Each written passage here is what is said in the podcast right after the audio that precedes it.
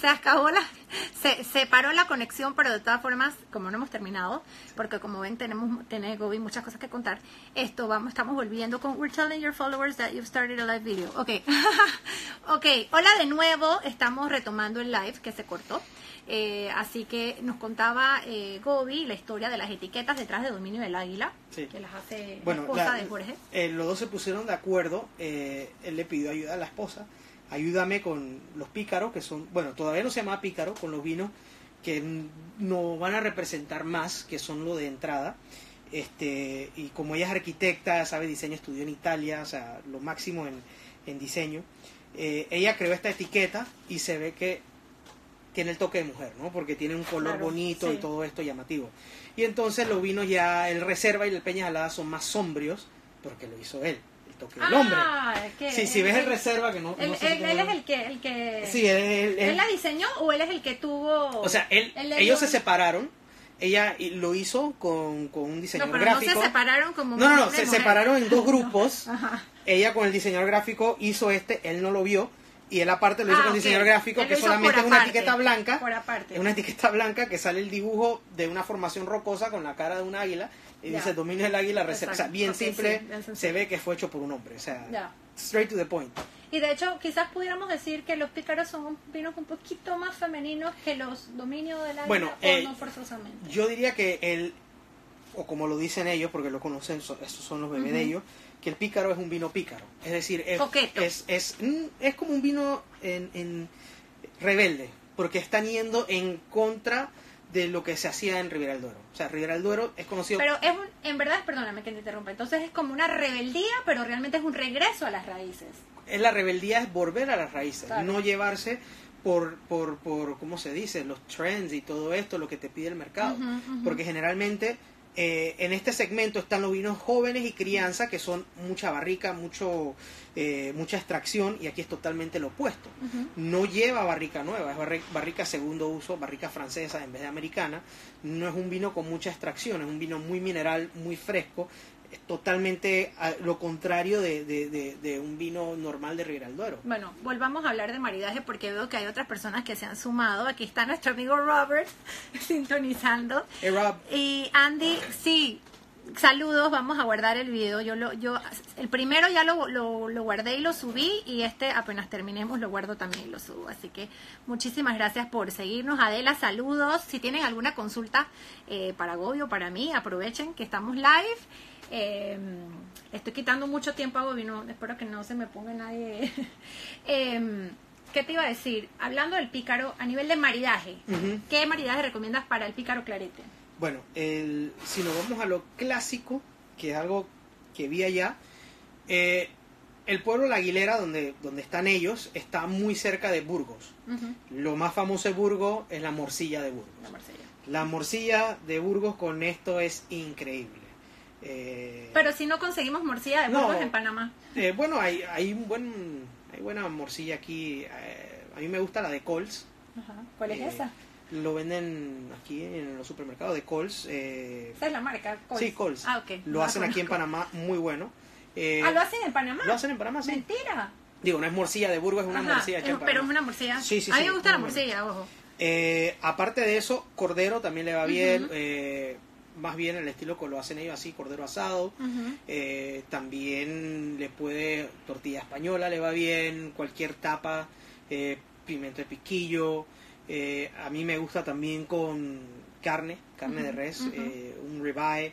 Este, es como un tinto, o sea, no se dejen llevar por el color. Claro. Porque es más, el, Luis Gutiérrez lo dijo que si lo ves al ojo es rosado, en nariz huele a un vino blanco, pero en boca es un tinto. O sea, puedes eh, comer pollo rostizado, cualquier cosa rostizada así, eh, o a la barbacoa, le iría bien porque esto tiene barrica, se vas, a sentir la, vas a sentir la barrica y es la misma barrica dentro donde pasó el tiempo el vino, lo que te va a pedir algo con un poco de grasa o algo así, con un toque ahumadito que, que le pega muy bien. Sin embargo, Gobi sí tiene un rosé griego que también ha sido una gran sensación. No está por aquí. No, no la tengo porque Es que me, acabo de recordarlo, porque ese sí es un rosado de verdad. Es un rosado, de es, más, el rosado de esta agua que estamos tomando, que de Limiona. exacto, que mencionamos al principio.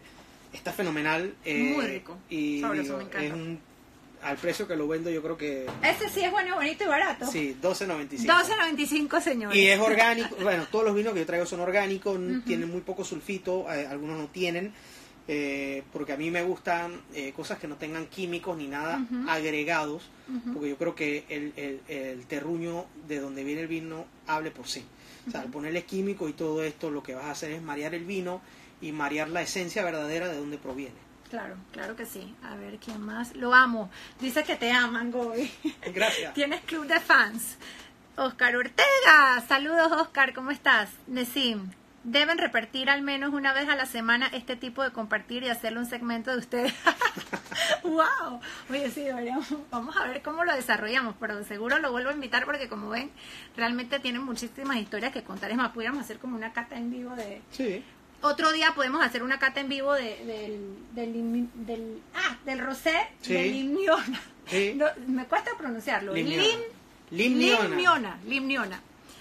Fue el vino rosado. Ok, nos dice Robert, eh, Robert que es Robert Martin, que es eh, un gran mixólogo, embajador de Ron Abuelo en Panamá, eh, dueño, co- eh, socio del chef Chombolín en íntimo. Dice fue el vino rosado que revolucionó el regreso del rosado a Panamá hace unos años y estoy totalmente de acuerdo con Robert con lo que dice, porque Y no, en verdad tengo que agradecer a Robert bastante porque fue uno de los primeros que me apoyó con el rosado.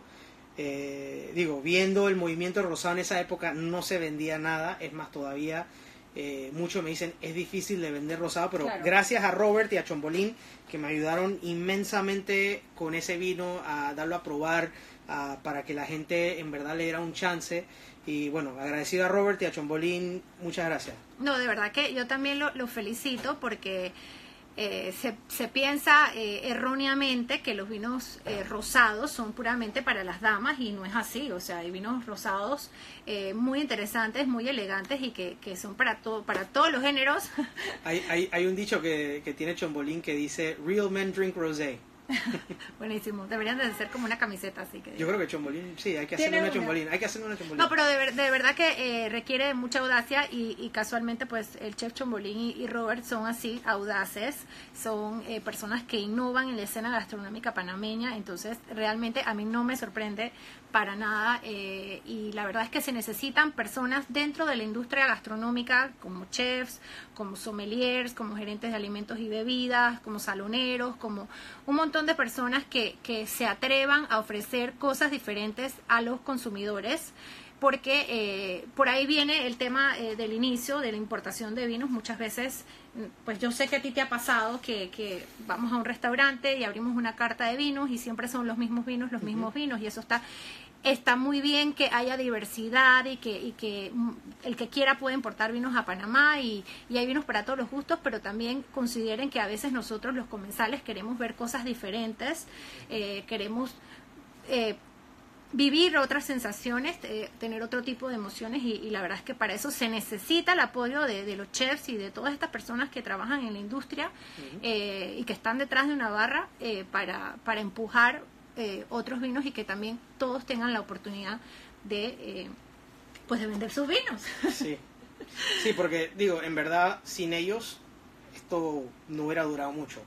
Eh, digo, y aparte que yo más bien lo hago por amor al arte y en verdad, como le digo a todo el mundo y nadie me cree, es que yo traigo vinos que en verdad yo sé que jamás voy a encontrar aquí. Entonces, si yo no lo hago, más nadie lo va a hacer. Y entonces, como lo que había dicho Gandhi, hay un, un quote de él bien, bien famoso que dice, trata de hacer tú el cambio que quieres ver en el mundo. Entonces, Claro. tampoco que estés tan así grande, ¿no? Pero yo traté de traer cosas para que el paladar panameño vaya cambiando un poco, para que le vayan exigiendo a los grandes importadores a traer cosas diferentes, Claro. cosas ya más, eh, diría yo, eh, artesanales, por decirlo. Igualmente, o sea, tengo que ser un poco aquí como la abogada del diablo y decir que los importadores, pues, todos hacen una excelente labor. eh, porque a través de las catas que hacen y las cenas maridajes, pues lo que buscan es que el público panameño se, se eduque y realmente se, se, eh, se, se se interese por una gran cantidad de etiquetas y de vinos y eso está súper bien, sino que no se olviden que pues hay distintos tipos de consumidores y están los que están empezando en el mundo del vino y estamos también los que a veces pues queremos eh, sensaciones más fuertes, por así decirlo. Te voy a ser honesto, yo estando del otro lado, es decir, como un consumidor, eh, muchas veces no me gustaba porque, eh, yo decía, ¿por qué no traen esto? ¿Por qué no traen esto? Está muy limitado y todo esto, y los criticaba mucho. Pero ahora estando del lado de ello, de, importar y ver lo difícil que es, en verdad no los culpo. Y, bueno, me, trago todas las palabras sucias que les decía por, por, por no tener los que yo quería tomar, porque es bien difícil, o sea, extremadamente difícil importar esto a Panamá porque hay, hay, hay muchos procedimientos. No, y me imagino la burocracia, sobre todo para un pequeño importador como tú, me imagino que, que, hay muchísimas eh, trabas. Y... El, el, gran problema es que tratan el vino, digo, está bien, eh, es, eh, es como una comida, o sea, sí, pero tiene que pasar el mismo filtro de un registro. Por ejemplo, si fueses a traer una galleta, un producto lácteo, un queso, pasa por el mismo registro y entonces yo creo que parte del problema ahí es que lo ven de la misma manera. Es decir, eh, a un producto lácteo o un producto perecedero, te ponen eh, una fecha de vencimiento. Cuando a mí me piden la fecha de vencimiento de los vinos, no, hay fecha de vencimiento. No, sé qué poner. Entonces, lo, determina el mismo vino. Por eso digo, e, e, ese es uno, uno de los grandes problemas que hay aquí. Eh, y por eso digo que sí, tienes razón, los grandes importadores han hecho un trabajo fenomenal dentro de lo que han podido hacer. Súper. Bueno, chicos, esto tenemos ya un buen ratito eh, aquí haciendo el live en la cava de Govinjit Singh igual. Eh, que tiene una cuenta de Instagram que se llama Govinjit. Realmente no es algo nuevo porque Gobi tiene muchísimos años. Tú tienes un blog que se llama Panama Wine Review. Sí, y un canal de YouTube. Y... y canal de YouTube con videos de bodegas que ha visitado en Grecia y en todas partes.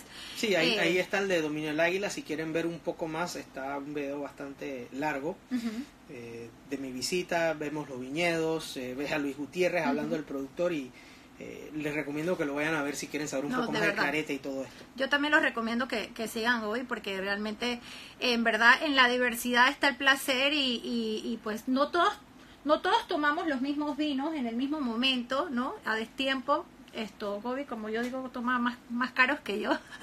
No, no es verdad, porque, como te comentaba, muchas veces lo que subo son vinos que en verdad me han sorprendido a otro nivel que, ¿sabes? que tengo que, que ponerlo para acordarme lo que muchos no saben es que mi Instagram no es que lo escribo para otros, sino que es para mí la mejor manera de guardar nota de todo lo que he tomado, porque si se me olvida, solo abro mi Instagram y comienzo a ver todas las fotos, ahí está, y me acuerdo. Pero si otros lo ven y les gusta y le ayuda, bueno, definitivamente. Es más, voy a aprovechar para hacer una petición muy especial.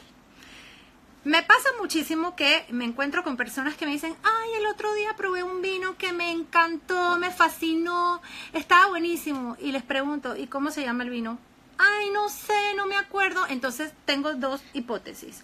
Una, o tomaron demasiado que no se acuerdan, o dos olvidaron su celular en la casa, porque realmente hoy en día con la tecnología es tan sencillo como que agarran el celular, le toman la fotito y lo guardan y así se recuerdan, porque realmente a veces pasa que me dejan con esta curiosidad de saber qué vino se tomaron, como algo tan sencillo. Y bueno, ya para, para nosotros es verdad que para todas las personas que estamos en la industria sommeliers y demás, si no anotamos, es verdad que se nos olvida. Yo la verdad es que no, no, no tomo vino con la misma frecuencia que Bobby.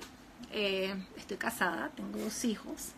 Eh, mi esposo está empezando en el mundo del vino, eh, se enamoró de los vinos en, el último viaje que hicimos al Valle de Napa, así que eh, hay veces que, también me tomo tiempo en comentar los vinos que reseño, porque como Gobi pienso que no me interesa realmente hablar de, cualquier vino que me tomo si no, si no tiene realmente, si no tengo realmente algo especial que contarles. Así que por eso estoy tratando de hacer estas entrevistas como para que sientan que es algo un poquito más dinámico y que me conozcan a mí, pero que también conozcan a otras personas eh, del mundo del vino en Panamá y pues todo lo que está pasando en Panamá, porque realmente, o sea, desde que yo empecé en el mundo del vino en Panamá, que fue en el 2005, ha cambiado bastante. Eh, realmente ha cambiado muchísimo. Muchísimo, muchísimo. Y muchísimo también gracias a, todos los actores de, de la escena astronómica.